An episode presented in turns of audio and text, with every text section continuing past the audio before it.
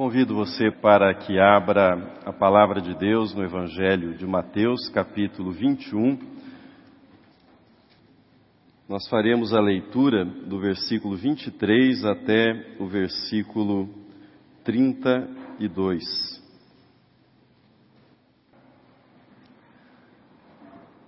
Nós continuamos no nosso propósito de examinar algumas das conversas de Jesus que estão registradas nos evangelhos. E a conversa que examinamos hoje é uma conversa mantida com os sacerdotes e com os anciãos.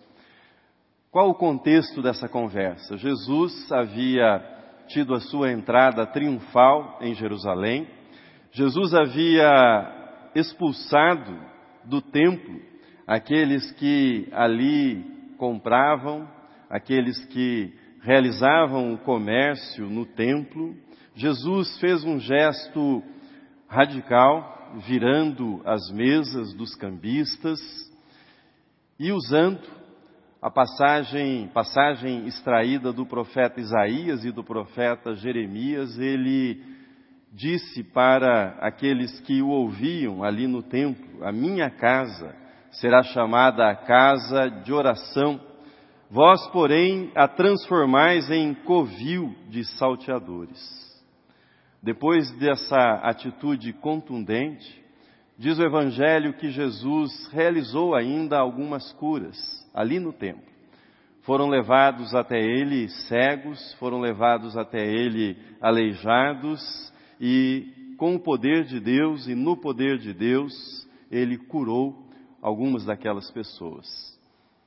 Diz o Evangelho que crianças que estavam ali no templo diziam: Hosana, Hosana ao filho de Davi. Diante da atitude de Jesus, diante da aclamação popular, os líderes religiosos que já não gostavam de Jesus, ficaram ainda mais enfurecidos com ele. E a conversa que mantiveram com Jesus, conversa que lemos há pouco, é o ponto culminante dessa irritação que os religiosos manifestavam em relação à pessoa de Jesus. Eles não podiam contestar as curas que Jesus havia realizado eram irrefutáveis aquelas curas. Por outro lado, eles tinham de lidar com a popularidade de Jesus e eles não queriam ficar mal com o povo que reconhecia em Jesus um profeta, alguém ungido por Deus. Por isso, diante desse quadro, eles se aproximam de Jesus e no texto que nós lemos, peço que você olhe novamente para o texto, está na projeção, assim está escrito: Tendo Jesus chegado ao templo, estando já ensinando, acercaram-se dele os sacerdotes e os anciãos do povo, perguntando: Com que autoridade fazes estas coisas? E quem te deu essa autoridade? O que eles estão dizendo na prática é o seguinte: nós somos as autoridades religiosas. Nós não te demos essa autoridade. Portanto, essa pergunta que eles dirigem a Jesus, ou essas duas perguntas, são retóricas. Eles já sabem qual é a resposta, porque eles representam a autoridade religiosa, não deram essa autoridade, portanto, aquilo que Jesus está fazendo logo não possui legitimidade, seja lá o que ele estiver fazendo. Jesus, utilizando um método típico dos rabinos, estabelece a seguinte conversa com eles. Ele faz uma pergunta. Mas antes dessa pergunta, ele diz: Eu vou responder o que vocês querem, mas vocês terão que me responder uma outra pergunta. Se vocês forem capazes de respondê-la, então eu darei a resposta que vocês querem. E a pergunta de Jesus é o batismo de João: era do céu ou era dos homens? Nós lemos o raciocínio deles, eram calculistas, eram frios, souberam avaliar a armadilha em que cairiam e avaliaram da seguinte forma: se falarmos que era dos homens, o povo fica contra nós. Se dissermos que vinha de Deus esse batismo, ou seja, era do céu, nós receberemos uma repreensão, afinal de contas, não demos crédito a João Batista. Então vem a resposta de Jesus. Eles dizem, não sabemos. E Jesus diz, nem eu vos digo. Nem eu vos digo com que autoridade faço estas coisas. Bom, é possível imaginar que a raiva que eles sentiam subiu mais alguns graus na escala. Ficaram ainda mais enfurecidos diante da resposta de Jesus. E essa resposta de Jesus abriu então caminho para que o Mestre proferisse uma pequena parábola, uma pequenina parábola, uma outra parábola que fala de dois filhos, assim como a parábola do filho pródigo, uma parábola que fala de arrependimento, assim como a parábola do filho pródigo, mas uma parábola que é uma espécie de fechamento daquela conversa mantida com os líderes religiosos. Jesus começa dizendo: E o que vos parece? Um homem tinha dois filhos. Segue-se então a pequenina parábola. Ele diz que esse homem se aproxima do primeiro filho e diz para ele: Filho, vá trabalhar na vinha hoje. E o que é que esse filho faz? Prontamente responde: Sim, Senhor. Sim, Senhor. E o que é que ele faz? Não vai. O pai se dirige então ao segundo filho, dá a mesma ordem e ouve: Não quero. Mas depois, arrependido, esse filho obedece e vai trabalhar na vinha. Jesus consegue então arrancar uma resposta dos líderes religiosos que é a seguinte: ele pergunta qual dos filhos obedeceu, qual dos filhos fez a vontade do Pai. E prontamente eles respondem: o segundo. É claro que é o segundo. Nessa pequenina parábola, há dois perigos que rondam a vida das pessoas religiosas. Sejam essas pessoas religiosas líderes, sejam frequentadores, ou talvez pessoas interessadas em espiritualidade, não necessariamente em algo institucionalizado. Quais são os perigos? Primeiro, confundir meios e fins. Aqueles religiosos haviam confundido meios e fins. O templo, o templo em Jerusalém era o lugar para a comunhão com Deus. Ainda vigorava a lei mosaica, portanto, o sistema sacrificial estava em vigor. E esse sistema sacrificial exigia animais para o sacrifício. Diante da dificuldade das pessoas de empreenderem longas viagens levando esses animais, por exemplo, cordeiros, para que fossem sacrificados ali no templo, buscando a funcionalidade, estabeleceu-se no templo um comércio um comércio que atendia à necessidade das pessoas. Traziam o dinheiro, compravam o animal a ser sacrificado, entregavam aos sacerdotes para que o animal fosse oferecido como sacrifício. O problema é que aquilo que era um meio tornou-se um fim. Aquilo que deveria ser apenas um recurso tornou-se uma finalidade para muitos daqueles religiosos. E o fim, ou seja, a adoração, a comunhão de todo aquele sistema sacrificial, acabou sendo esquecido. Mas sejamos justos, não só pelos sacerdotes, não só pelos comerciantes, também por aqueles que deveriam ser adoradores, mas que iam até o templo adquiriam o animal, entregavam para ser ofertado e então iam embora, julgando que o assunto, Deus, estava resolvido e eles poderiam finalmente cuidar daquilo que realmente lhes interessava. A instituição templo, que era para ser um meio, ou seja, um local para adoração, um local para encontro com Deus, um local para comunhão com Deus, havia se tornado um fim. A passagem a passagem tem uma sutileza, ou seja, como é que se passa de algo que é fim para algo que é meio, ou seja, como algo que é meio se torna um fim. Havia a confusão, pois as práticas continuavam as mesmas. Todo o sistema ritual continuava funcionando, mas a finalidade original havia sido perdida. A comunhão com Deus havia sido levada para um outro lugar que não era mais o da prioridade. Segundo perigo que essa parábola nos mostra, perder a autenticidade.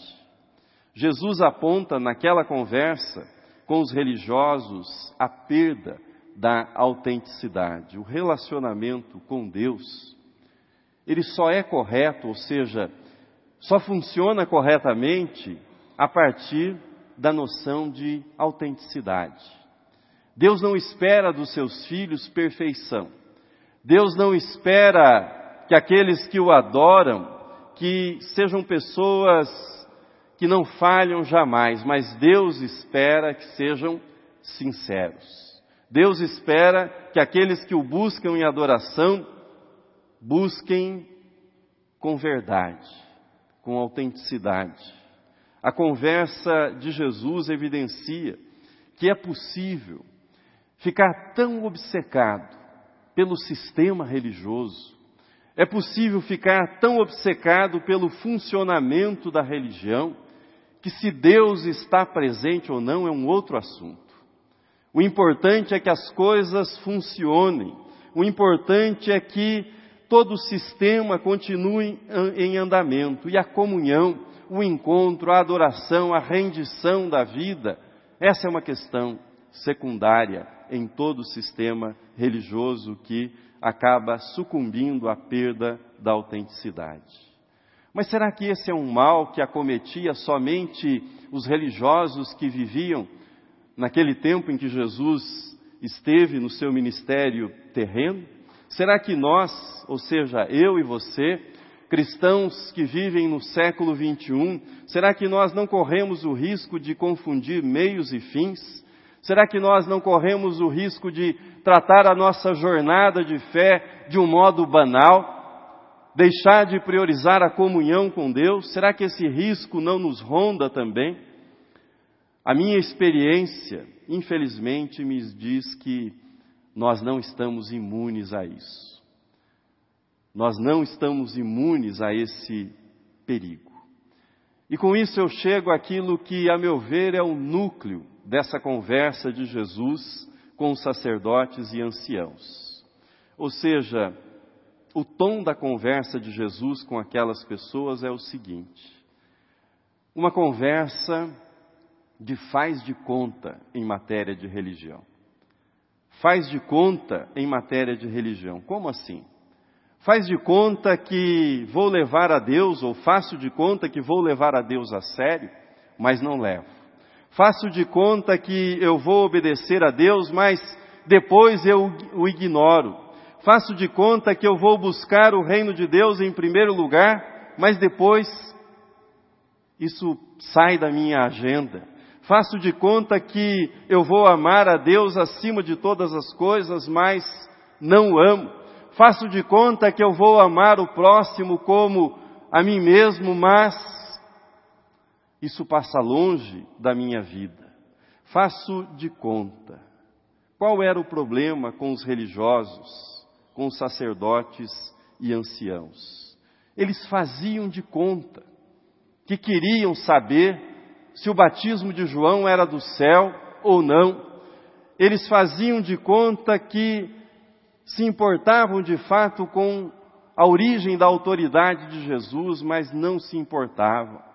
Eles se importavam em manter a loja aberta, em manter o negócio funcionando, em manter as vendas em alta. Era isso que de fato importava para eles. Eles perguntaram para Jesus de onde vinha a autoridade de Jesus, mas eles já haviam estabelecido que eles prenderiam Jesus, que eles matariam Jesus, que eles tirariam a vida de Jesus, a decisão já estava tomada. Portanto, a pergunta era só uma estratégia dentro daquilo que eles haviam tramado para aprisionar Jesus e para finalmente condená-lo naquele sistema religioso. É muito perigoso é muito perigoso quando o faz de conta se instala na vida do cristão. É danoso, é nefasto para a vida do cristão quando isso acontece. Vamos olhar novamente para a conversa de Jesus com os sacerdotes. Ele diz: E o que vos parece? Um homem tinha dois filhos. Chegando-se ao primeiro, disse: Filho, vai hoje trabalhar na vinha. Ele respondeu: Sim, senhor, porém não foi. Quais são as palavras que melhor traduzem a realidade que é descrita por Jesus nessa cena que nós lemos? Hipocrisia, indiferença, falsidade, dureza, esfriamento, desrespeito, afronta. Reflita comigo. O que é que essa cena descrita por Jesus diz a respeito da sua vida. Faça a si mesmo essa pergunta: o que é que essa parábola tem a ver com a minha vida? Tudo a ver, nada a ver.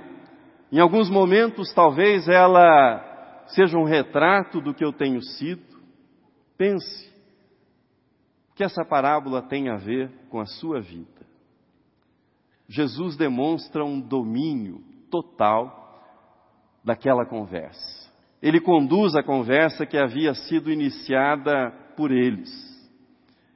Depois de obter deles o reconhecimento que o filho, que a princípio havia dito não quero, mas arrependido, obedeceu o seu pai, cumpriu a vontade do pai e foi trabalhar na vinha, Jesus arremata a parábola com o seguinte ensino, com a seguinte observação, veja o texto na tela. Declarou-lhes Jesus: Em verdade vos digo que publicanos e meretrizes os precedem no reino de Deus. Porque João veio a vós outros no caminho da justiça, e não acreditastes nele, ao passo que publicanos e meretrizes creram. Vós, porém, mesmo vendo isto, não vos arrependestes, afinal, para acreditardes nele. Não era fácil conversar com Jesus, não? É? Eles haviam fugido de João Batista e reaparece João Batista. Reaparece a figura do profeta. Mas a questão central nem é a figura do profeta ou a opinião dele sobre João Batista, é o arrependimento. Esse é o grande tema mencionado por Jesus nessa pequenina parábola. E resumindo essa parábola, nós podemos concluir o seguinte: a parábola contada por Jesus faz com que nós lembremos que a humanidade, ela não pode ser dividida entre aqueles que obedecem a Deus, os obedientes, e aqueles que são os desobedientes. Essa lógica não pode ser aplicada segundo o que Jesus ensina. Era isso que os religiosos pensavam, era isso que eles queriam que as pessoas acreditassem, ou seja, que a humanidade estava dividida entre desobedientes e obedientes, e obviamente os obedientes estavam do lado dos religiosos. Mas Jesus ensina que quando se trata da vontade de Deus, há uma certa homogeneidade na humanidade, ou seja, não é possível classificá-la em obedientes e desobedientes, mas há uma única massa no que se refere à vontade de Deus: desobedientes. Toda a humanidade está circunscrita sob a desobediência. Todos são desobedientes. Há desobedientes religiosos e há desobedientes ateus. Há desobedientes que são frequentes nos cultos e há desobedientes que não são religiosos, que são irreligiosos, mas todos estão debaixo da desobediência. É isso que Paulo fala quando ele diz que não há um justo sequer, todos pecaram, todos se extraviaram, não há quem obedeça a Deus. Mas Jesus introduziu uma categoria divisória. Todos são desobedientes, mas dentre os desobedientes, aí há uma divisão. Aos desobedientes arrependidos e aos desobedientes contumazes. aos desobedientes que reconsideram a vontade de Deus, e isso se chama arrependimento, e àqueles que não reconsideram. A questão então não é discutir se eu sou desobediente ou não. O ponto de partida é eu sou desobediente. Nós somos desobedientes.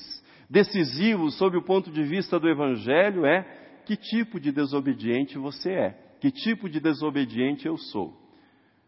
Aquele que, mesmo sendo desobediente, arrepende-se diante da sua desobediência e com todas as limitações, apesar de ter dito não quero, arrependido se submete à vontade de Deus, ou aquele que assume uma postura de sim, Senhor, mas se torna hipócrita porque ignora a vontade de Deus. A chave desse texto é a palavra arrependimento. O segundo filho da parábola disse: Não quero, não quero, mas depois arrependido foi. Calvino, o reformador, ele ensinava que a verdadeira conversão se dá com o arrependimento. E o arrependimento é muito mais do que a mudança de um comportamento externo, exterior, é uma mudança interior, é uma mudança de coração, é uma mudança profunda na vida daquele que crê. O arrependimento é a porta de entrada no reino de Deus. Ninguém entra no reino de Deus sem arrependimento, mas o arrependimento também é fundamental para que permaneçamos no caminho do reino de Deus. A razão pela qual publicanos e meretrizes se mostraram mais receptivos à mensagem sobre o arrependimento trazida por João Batista e por Jesus estava na consciência.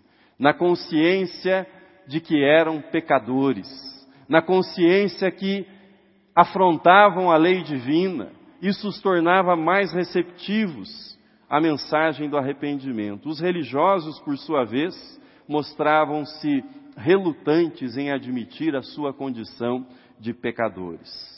Lembre-se que eu falei que a humanidade, sob a perspectiva religiosa, não se divide entre obedientes e desobedientes. Todos estão debaixo da desobediência, mas entre os desobedientes há aqueles que se arrependem e aqueles que não se arrependem.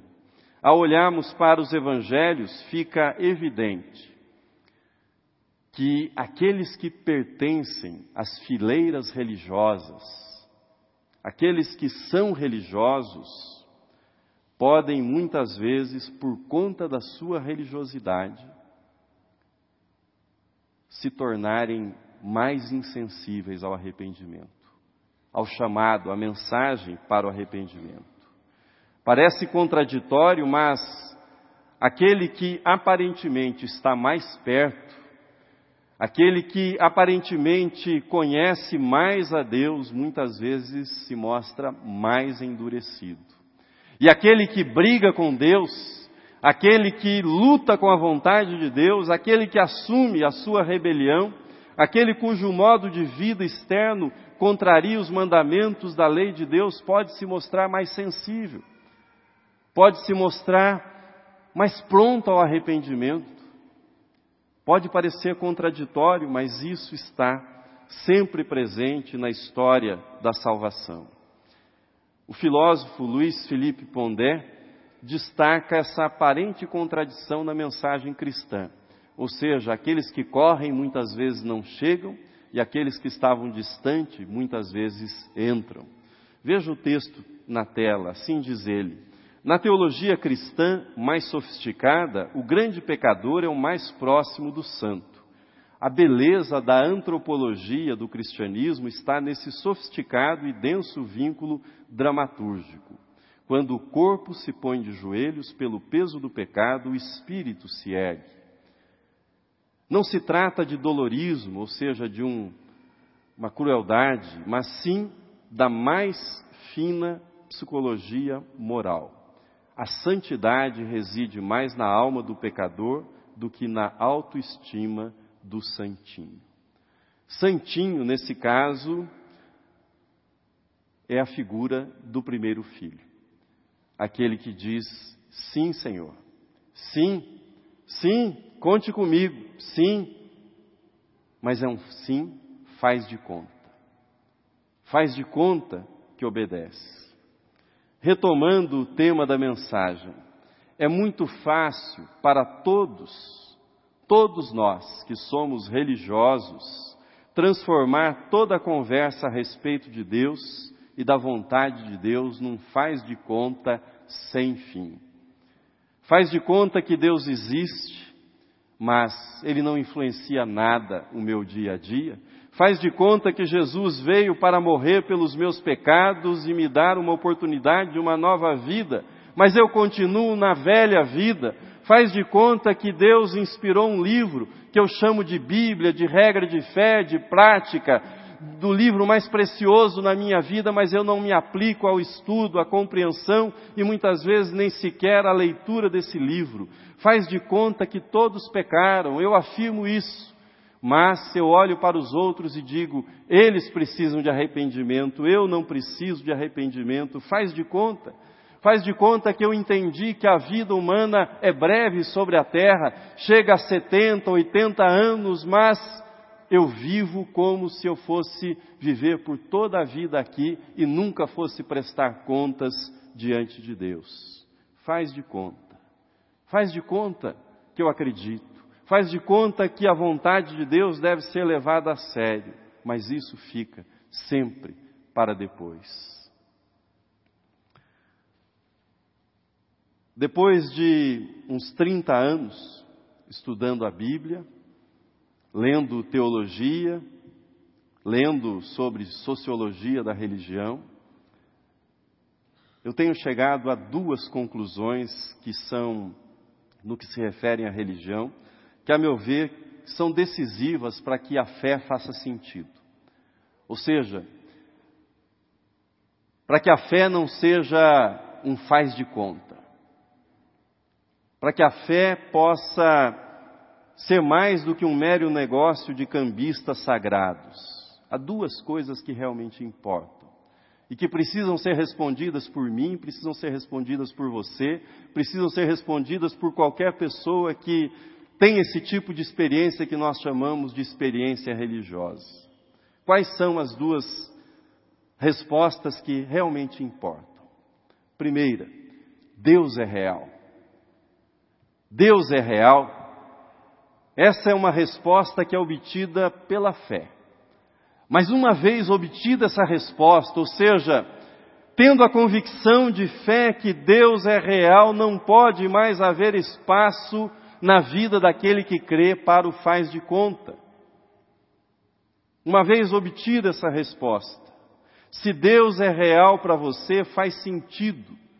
Faz sentido que toda a vida seja estruturada a partir dele, da vontade dele, dos mandamentos dele.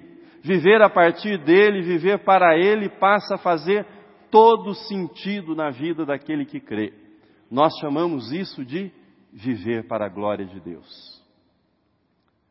Segunda questão que realmente importa: Deus fala comigo?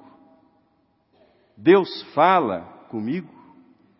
Essa questão é importante na jornada cristã, porque se Ele fala comigo, como o pai da parábola falou, eu preciso decidir se cultivarei um sim de faz de conta quando Ele fala comigo, ou se com todas as minhas lutas, com todas as minhas limitações, com toda desobediência que é inerente à minha condição de pecador, de ser humano, se em meio a todas as minhas lutas eu direi muitas vezes: não quero. Deus, eu não quero isso para a minha vida. Mas depois, arrependido, negarei a mim mesmo, tomarei a minha cruz e seguirei o meu Mestre. Amém.